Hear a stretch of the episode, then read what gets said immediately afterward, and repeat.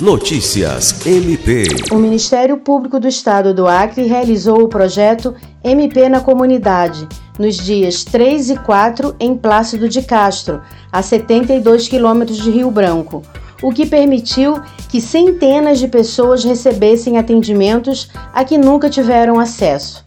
Segundo relatos da população local, Plácido de Castro nunca havia recebido um evento tão grande, com tantos serviços e que envolvesse tantos parceiros, que reuniu mais de 20 órgãos e instituições.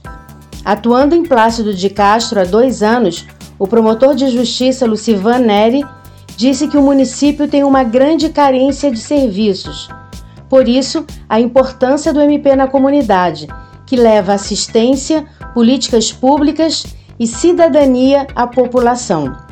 Como destacou a Procuradora-Geral de Justiça, Cátia Rejane de Araújo Rodrigues, o MP na comunidade diz muito sobre o sucesso que o projeto tem sido, apresentando o Ministério Público atuante, não apenas na judicialização, mas principalmente na questão social.